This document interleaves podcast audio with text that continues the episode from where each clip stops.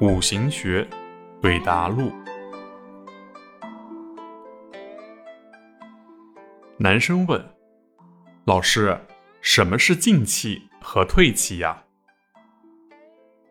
你说的这个概念呢，是滴天髓中的概念，其实啊，就是十二长生宫的用法。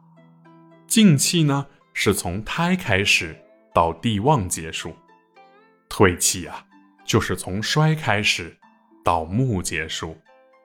十二长生宫啊，说的是事物和人的状态，并不是旺衰平衡的问题。